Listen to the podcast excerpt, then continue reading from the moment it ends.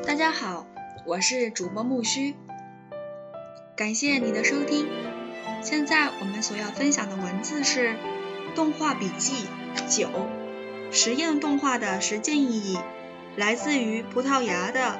阿比费杰的文字。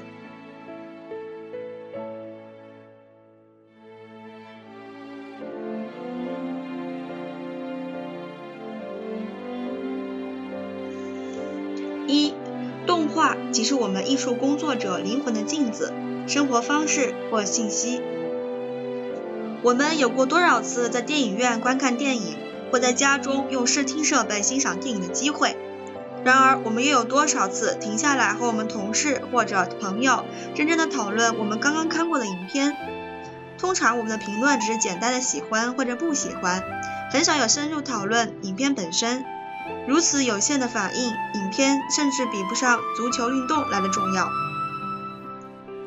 在影片中，有以动画完成的，最需要耐心和创作者需要付大付出极大的心血和努力。他们虽然牺牲个人的时间在创作，但就另一方面说，这个可爱的动画创作家族分散在世界各地，在这个家庭里，我们可以快乐地分享作品和成就，悄悄让我们暂时撇开烦恼的一面。动画即是我们生活，是我们艺术工作者灵魂的镜子，生活的方式或信念。一个想成为动画工作者的人，一定是因其心意，而不是因为他们有着聪明的脑脑袋。假如我是位世故的人或按部就班的求学，我将不会选择动画作为我的专业。假如你想赚钱，成为有钱人，请选择其他的方式或行业。独立或实验动画工作者并不会得到高薪和任何福利，还有可能成为全世界报酬最低的行业。这个行业要求极大的付出、工作量与责任，只为了做出极短的影片。没有足够的金钱可以回报你的努力，只能在别人别的领域获得收获。例如，可以做自己喜欢的事儿，自己的作品获得认同，嗯，获选进入主要影展。成为国际知名的动画工作者等。然而，如果完全没有回馈，每年全世界又怎么会超过数千部的艺术动画影片产量呢？答案也许已经在你心中。其实你愿意和你的想法搏斗，将你的想法不顾任何代价付出实践。幸运的，世界上有多位疯狂的动画工作者，怀着特别的想法与你一起奋斗。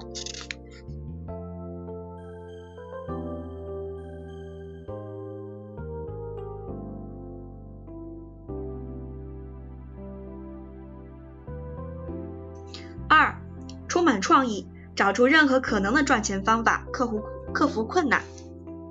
短片或实验动画拥有商业市场吗？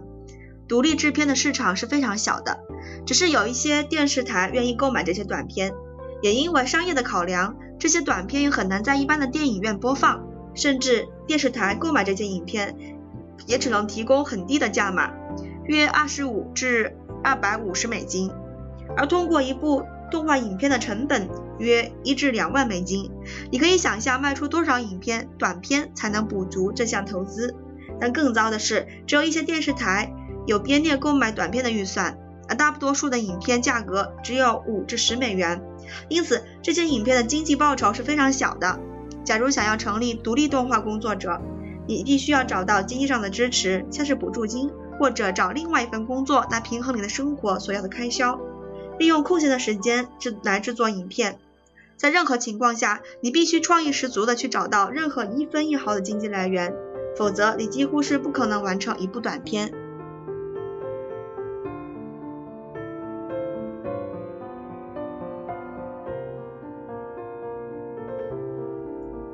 希望未来市场上有更多人可以发掘动画艺术，尽管现今是以极小的市场，因为大多数的人。并无获得好好影片的途径，但是我希望这件事渐渐的改变。有很多人尝试着不同的方法、形式发行影片，改善通路，开始将一些短片结合，如同有许多片段所组成的剧情片可以进入电影院放映，而录像带和 DVD 市场也成为方便取得世界的好作品的途径，特别是在网络和展影的道道路上。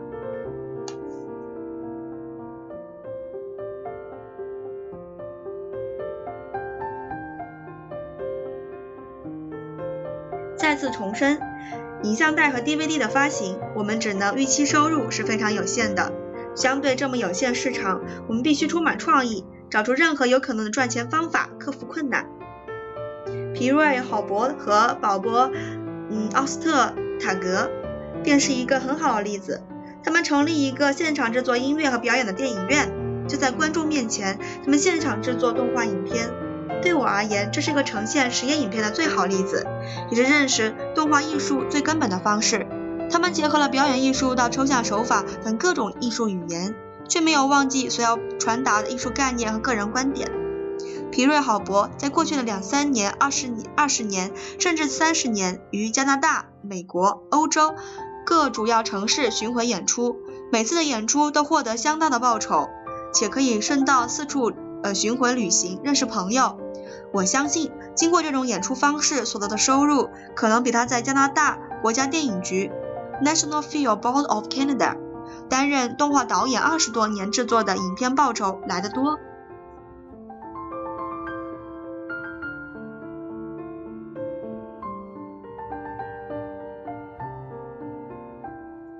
第三，未来动画的发展依附在新的美术浪潮中。未来动画的发展依附在新的浪潮美术浪潮中。十九世纪的绘画浪潮急趋于写实，直到电呃摄影战胜了写实意主义，绘画才转向印象派、立体派、抽象绘画等方向发展。而摄影在美学上也有所改变，像是电影发展发明后，使得许多摄影的技术记录方式不一样了。但现在摄影却依旧存在。随后即兴起的电视、电影。网络也同时在利用不同的媒介方式继续传播着，而旧的媒体依旧同时存在。绘画的发展也不会因为摄影、电影甚至网络媒体的盛行就此没落。艺术运动和流派发展将持续着，未来动画艺术也将同时拥有电脑动画和手绘动画的形式继续发展的，甚至会出现更高的艺术价值。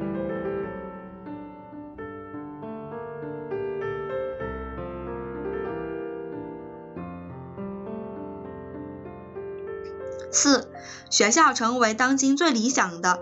动画艺术研究中心。独立制片的发展是非常有趣和值得重视的。当影片寻找新的实验领域、新的美学思维、感受方式时，通通常会反映出自身的价值和意义，同时促使影像有更进一步的发展。假如你想成为领先的影视公司，你必须支持和鼓励新的电影工作者去拍摄实验电影。企业选用实验风格强烈的作品，或稍加改变他们进入商业主题，将是实验电影工作者的成功。当汤尼·帕克、当尼克·帕克制作短片《月球野餐记》（A Great Day Out） 时，有谁能曾想到他会对英国动画界呃影响甚巨？就如同日后他制作的大型动画片《小鸡快跑》（Chicken Run） 之重要意义与价值。实验精神让我们发现发展动画学校的重要，在那里你可以找到相当不错的不错的技术及专业设备。那里的学生制作影片时没有来自市场上的压力，所以学校成为今日最理想的动画艺术研究中心。每一年也将产生多部令人感到有趣的动画，相信不久的将来，奥斯卡奖提名学生作品，甚至给奖也不例外。另外，我想提起关于过去二十年来在全球各地所谓的动画教育。在学校里，我们学到的是如何阅读、如何算数、如何写作，但不幸的，在小学、中学并没有基础电影的，嗯的基础的电影教育，在那里没有机会学到电影语言、声光音响。葡萄牙是如此，许多欧洲国家也是如此，甚至家长也没有这方面的知识，只是把电视当成短暂的保姆。我们不能在学校和家中阅读到有创意的影像，哪里可以提供学习的机会呢？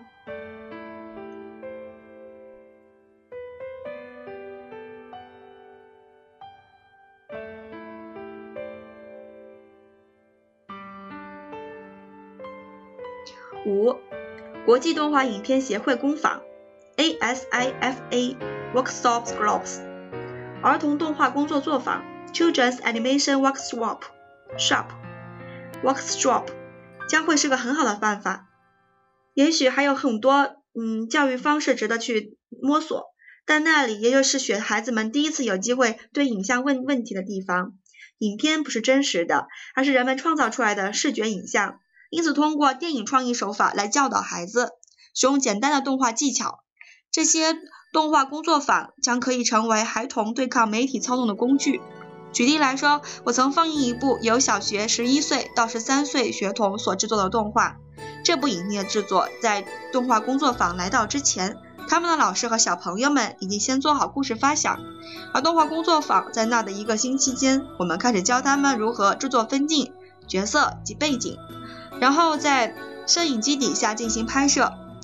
那时数字摄影尚未普及，所以我们使用了十六 mm 的拍摄，没有办法没办法当场剪辑，把影像带回工作室后配上声音、音效、音乐，一个星期后再拿回去呈现给小朋友们。国际动画影片协会工作坊 （ASIFA Workshop Groups），一个教导小朋友做动画，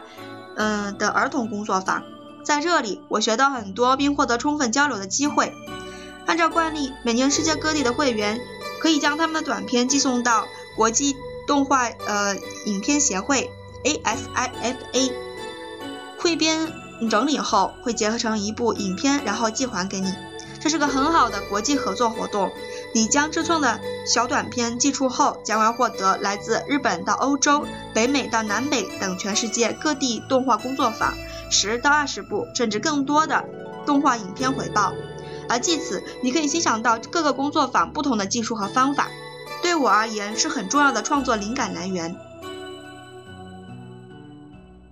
最后，我想附带一提的是，国际动画影片协会及。呃，发起灵感来自于十月二十八号的国际动画日，The International Animation Day，而追溯那天正好是一八九二年，电影先驱者埃米尔雷诺光学剧场的放映日。我认为这是提升动画艺术非常好的方式，给电视或文化中心很好的理由去播放动画电影，然后那些机构成为这方面的需要，双方都将获得益处。这个构想最初始于两千零二年，埃米尔雷诺斯逝世后的一百一十年，其规模已从呃早出呃三到四个国家，而呈现快速的扩展，也逐渐成为全世界最重要的动画活动之一。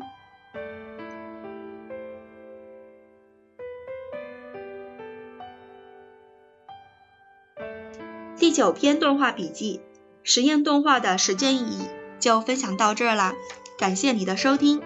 下面我们所要期待的是第十篇动画笔记，来自中国台湾叶怡兰所写的《实验与混合媒体动画之探索》。感谢你的收听，我们下期再见，谢谢。